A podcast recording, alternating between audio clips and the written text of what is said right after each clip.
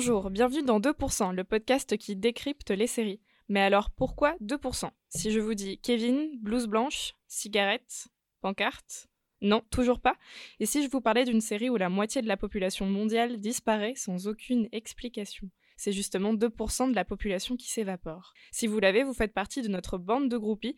Sinon, on fait référence à la série The Leftovers, sortie en 2014. Elle a marqué nos esprits ici autour de la table par sa réalisation et son scénario impeccable.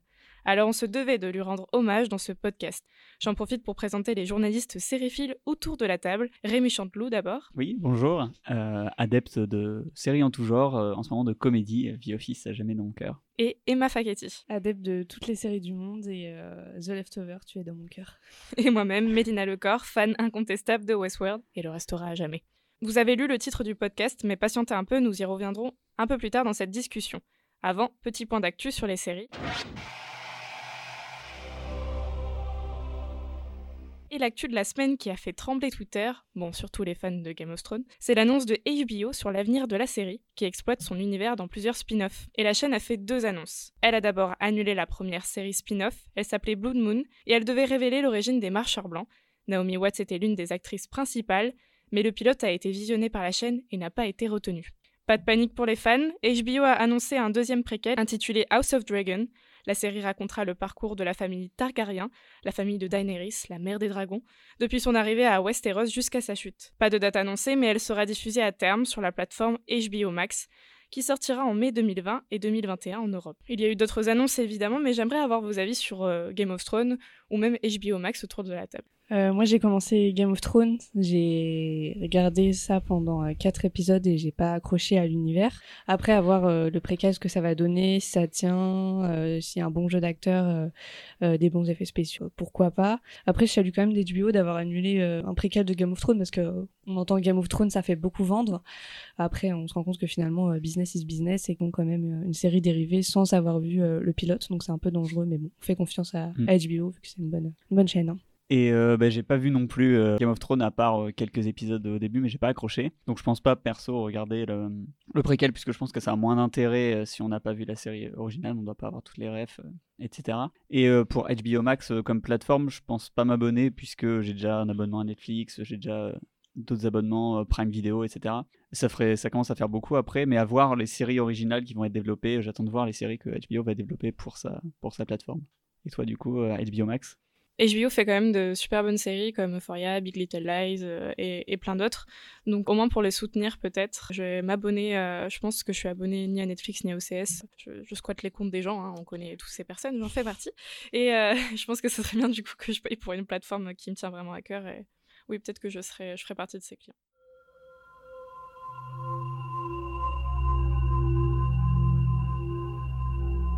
Vous avez vu euh, le titre de ce podcast, euh, les séries au-delà du réel. Donc on va parler ici euh, des séries qui, qui dépassent notre imagination, qui va au-delà de la religion, de la spiritualité, du mystique, qui prennent des références un peu partout et ailleurs, et qui nous emmènent dans un voyage spirituel, religieux, on sait pas trop quoi dire, mais en tout cas, elles sont magiques.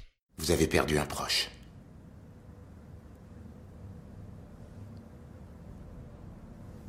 Des proches.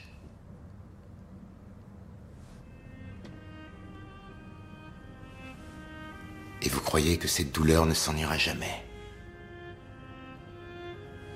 Et si elle commence à diminuer, vous cherchez à la raviver, pas vrai? Et on ne pouvait pas euh, parler euh, spiritualité et, euh, et mystique sans parler de The Leftovers, la série qui a d'ailleurs inspiré le nom de ce podcast. Les créateurs Damon Lindelof et Tom Peretta évoquent la question justement de la spiritualité tout au long de la série, n'est-ce pas Emma? Et oui, quand un tel euh, événement surgit à le Sudden euh, Departure, euh, les croyances des personnages, nos croyances en fait, bah, sont remises en cause, puisque euh, le 14 octobre 2011, 2% de la population disparaît euh, de la surface de la Terre, sans la moindre explication. Alors sont-ils morts? Vont-ils revenir? Pourquoi ils ont euh, été choisis? Est-ce qu'il y a une autre vague de disparition qui va arriver?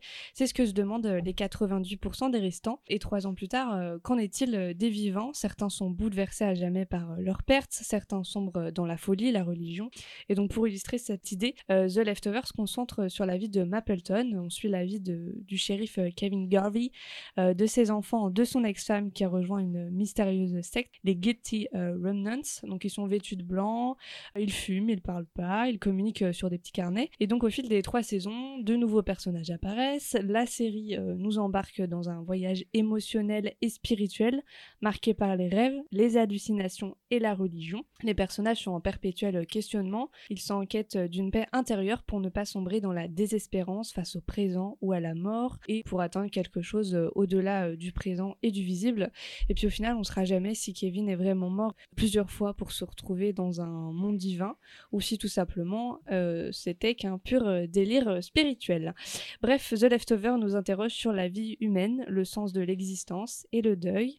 Et malgré son côté un peu mystique, religieux, voire fantastique, la série reste cohérente. C'est une pipite subtile qui vient d'ici, mais aussi un peu de l'au-delà. justement, quand vous avez regardé la série, est-ce que vous, il y a une scène un peu mystique qui vous a, qui vous a beaucoup frappé? Dans la dernière saison, je pense euh, celle de la noyade avec Justin Theroux, donc euh, l'acteur principal, qui est attaché sur cette croix et noyé pour pouvoir aller dans, dans l'autre monde.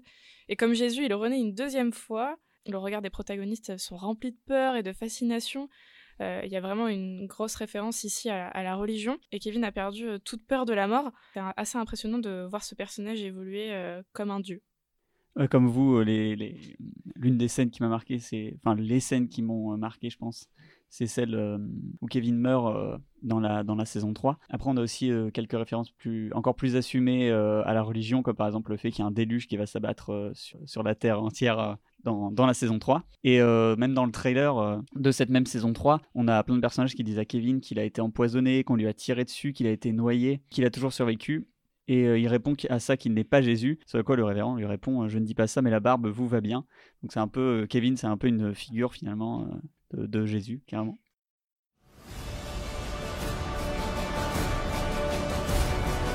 Qui je suis? Qui je suis? Qui je suis? Vous croyez nous traquer C'est nous qui venons vous chercher.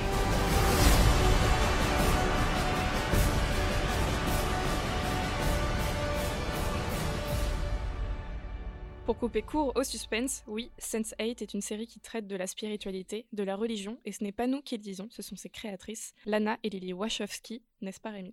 Exactement, c'est l'un des thèmes qu'elle voulait, euh, qu'elle voulait aborder, car selon elle, c'était un sujet trop peu abordé dans les séries de science-fiction. Et l'un des points forts de, de Sense8, même si on est dans une série de science-fiction, elle est très ancrée dans notre réalité, dans notre quotidien, et ces personnages font face à des difficultés auxquelles on peut, on peut tous s'identifier. C'est pas un hasard si euh, certaines ont été euh, inspirées des vies euh, des réalisatrices. Ça, c'est ce qu'on peut dire sans interprétation en lisant quelques interviews. pour aller plus loin, on pourrait parler du cluster, ce fameux cercle auquel appartiennent tous les personnages, et qui permet à chacun, à chacune d'être libéré, si on prend la définition de spiritualité dans le sens de quête de sens, de quête de liberté. Ce cercle leur permet de trouver un sens à leur vie alors qu'ils se regroupent au sein d'une même entité, avec des pouvoirs même euh, proches, euh, proches d'un dieu, un peu comme euh, Kevin dans The Leftovers, justement, comme on disait avant, lui qui ne peut, pas, qui ne peut apparemment pas mourir. Sur un plan plus humain, ces huit personnages sont tous en quête de sens dans leur vie, mais aussi d'espoir. Kala parce qu'elle va être mariée de force par sa famille à un homme qu'elle n'aime pas, Sun parce qu'elle vit dans l'ombre dans de son frère et qu'elle est obligée de se cacher pour être, pour être elle-même et ils ne vont euh, trouver euh, euh, ce sens à leur vie qu'en étant rassemblés tous ensemble lorsque les autres membres, membres du cercle vont faire partie d'eux. On pourrait parler encore longtemps de la symbolique et des messages de Sense8 puisqu'elle en est truffée comme toutes les œuvres des sœurs Wachowski. même si la série aborde quantité d'autres thèmes, la politique, le genre, l'identité, on ne peut malgré ses défauts que l'apprécier pour la diversité de ses personnages et pour son message universel d'espoir qu'elle porte. Alors ça fait un peu plus d'un an que le final de deux heures a été diffusé euh, par Netflix après l'annulation de la saison 2. Qu'est-ce que vous en avez retenu de la série de manière générale? Un message, un personnage, une situation? Euh, bah, c'est une série qui est très intéressante, très belle à voir aussi. Euh, elle est remplie d'amour, d'espoir, de liberté. Que je retiens, enfin moi la scène qui m'a marqué le plus, c'était dans la saison 1, épisode 6, où euh, tous les personnages, donc ce cercle de 8 personnages, qui se rendent compte qu'en fait ils peuvent penser la même chose, ressentir les mêmes émotions alors qu'ils sont à 8 endroits différents. Et c'est assez beau et il y a une scène d'amour d'orgie. Et donc ils sont tous connectés en osmose. c'est un peu une œuvre d'art. et puis c'est pas une scène de sexe juste pour montrer du sexe, c'est vraiment, on ressent euh, qu'ils se libèrent tous ensemble et, euh, et c'est assez beau à voir.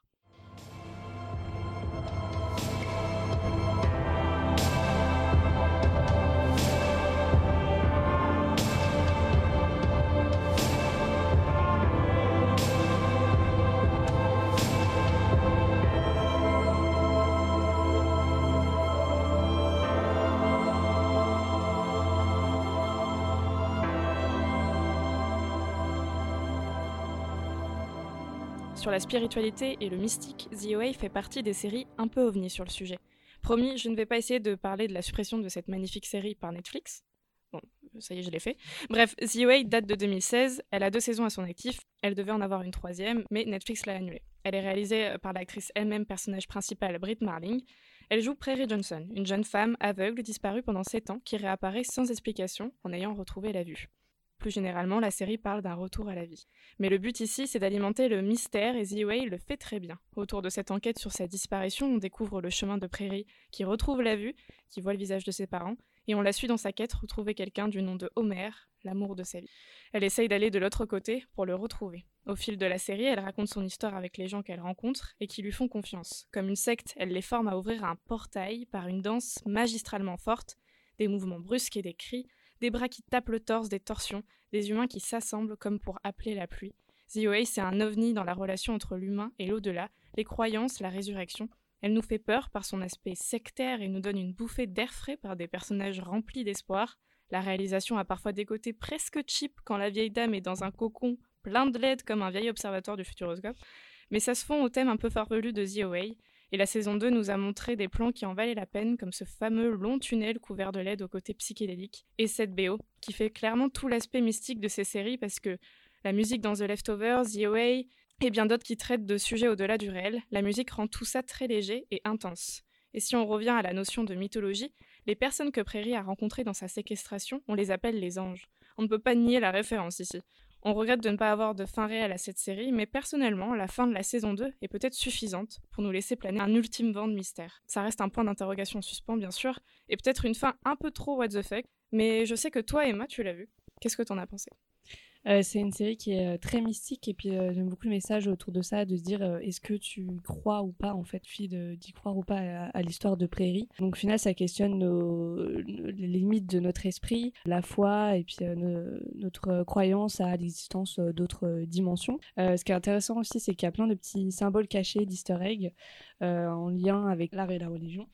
par exemple dans cette scène de la saison 1 épisode 5 où il y a Scott qui est mort, donc un des personnages secondaires et il a allongé par terre euh, les bras et les jambes en croix et puis il va ressusciter finalement un peu comme Jésus donc ça rejoint un peu comme dans The Leftover au final où il y a cette, euh, cette idée de spiritualité et de résurrection.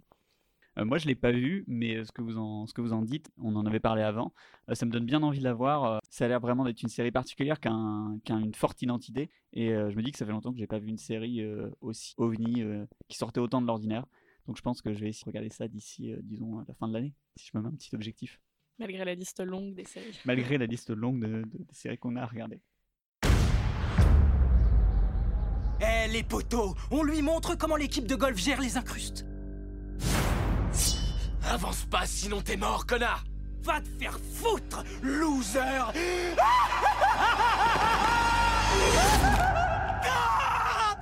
Tu voulais faire, sérieux? Non, je voulais que ce soit net, je voulais que ça envoie On redescend sur Terre, et là on va parler d'une nouvelle série Netflix du nom de Daybreak. Pour le coup, c'est plutôt un coup de gueule, n'est-ce pas? Exactement. Euh, c'est la nouvelle série euh, ado de Netflix, comme tu l'as dit, et elle aurait pu passer inaperçue parmi les nombreuses sorties de septembre, octobre, mais elle ne l'a pas été. Ça veut dire qu'elle a sûrement dû trouver son public, mais je n'en fais pas partie et je vais vous expliquer pourquoi. Alors selon moi, cette série, c'est un peu un mélange très étrange de tout ce qui marche dans les séries euh, aujourd'hui. Vous prenez donc du cynisme, une touche d'humour, un soupçon de violence, du post-apocalyptique, des ados, des références pop culture pour parler aux jeunes, du méta avec un personnage principal qui parle directement aux spectateurs et vous obtenez Daybreak. Sauf que la série oublie d'avoir une personnalité, ou plutôt si elle en a une, elle est lourde. Les personnages manquent de subtilité et sont peu attachants. Angelica. Euh, les blagues tombent souvent à plat, et si ça ne suffisait pas, la série manque cruellement de moyens, ça se voit dans les décors euh, qui sont un peu pauvres. Alors elle tente bien de se distinguer avec ses visuels et une colorimétrie abusivement tirée vers le jaune, mais malheureusement ça ne suffit pas. Alors si vous cherchez du post-apocalyptique, tournez-vous plutôt vers, je ne sais pas, euh, Walking Dead, ou en tout cas ses premières saisons, ou je ne sais pas, est-ce que vous, vous avez des conseils autres? Pour correspondre au public de Daybreak, je dirais plus The Endred, qui est sorti depuis un petit moment maintenant, mais si on s'arrête aux, trois premières saisons, c'est une, bonne série. C'est une bonne série parce que l'idée euh, est pas mal. Euh, c'est la planète est pourrie et euh, les gens sont partis vivre dans l'espace depuis plusieurs siècles. et on envoie 100 prisonniers, de jeunes prisonniers, partir au sacrifice pour voir si la planète est potentiellement habitable. Donc l'idée est super bonne. Bon, évidemment, il y a des histoires d'amour, mais, mais le public en attend aussi. Donc c'est, donc c'est normal. Mais, mais voilà, malheureusement, elle a trop tiré sur la corde cette série et aujourd'hui, elle part un peu trop dans tous les sens. Mais les premières saisons sont à voir, je pense. Mhm. Puis pour euh, regarder une série un peu plus légère, un peu plus comique, euh, post-apocalyptique, il y a The Last Man on Earth. En gros, c'est l'histoire d'un gars qui se retrouve tout seul sur Terre, donc il peut faire euh, tout ce qu'il veut, donc le, rêve de, chacun d'entre nous finalement. Et au final, il se rend compte qu'il n'est pas tout seul sur Terre, donc lui et ses nouveaux amis, ils vont lui arriver plein de situations un peu cocasses qui sont très très drôles. Et puis même si au à la fin de la, série, puisque la série est maintenant terminée, le scénario est un peu long et les blagues sont un peu redondantes. C'est quand même une série euh, qui change à regarder. Ça change des zombies et tsunamis et des aliens qui vont envahir la Terre. Donc, euh, Merci d'avoir suivi ce second épisode de notre podcast 2%. On est désolé pour les spoilers. Vous pouvez nous retrouver sur Anchor, Spotify et même Apple Podcast. N'hésitez pas à partager autour de vous cet épisode si vous voulez nous soutenir. On se retrouve la semaine prochaine pour un tout nouveau thème. Alors restez bien à l'écoute et une bonne semaine. Au revoir. À jeudi.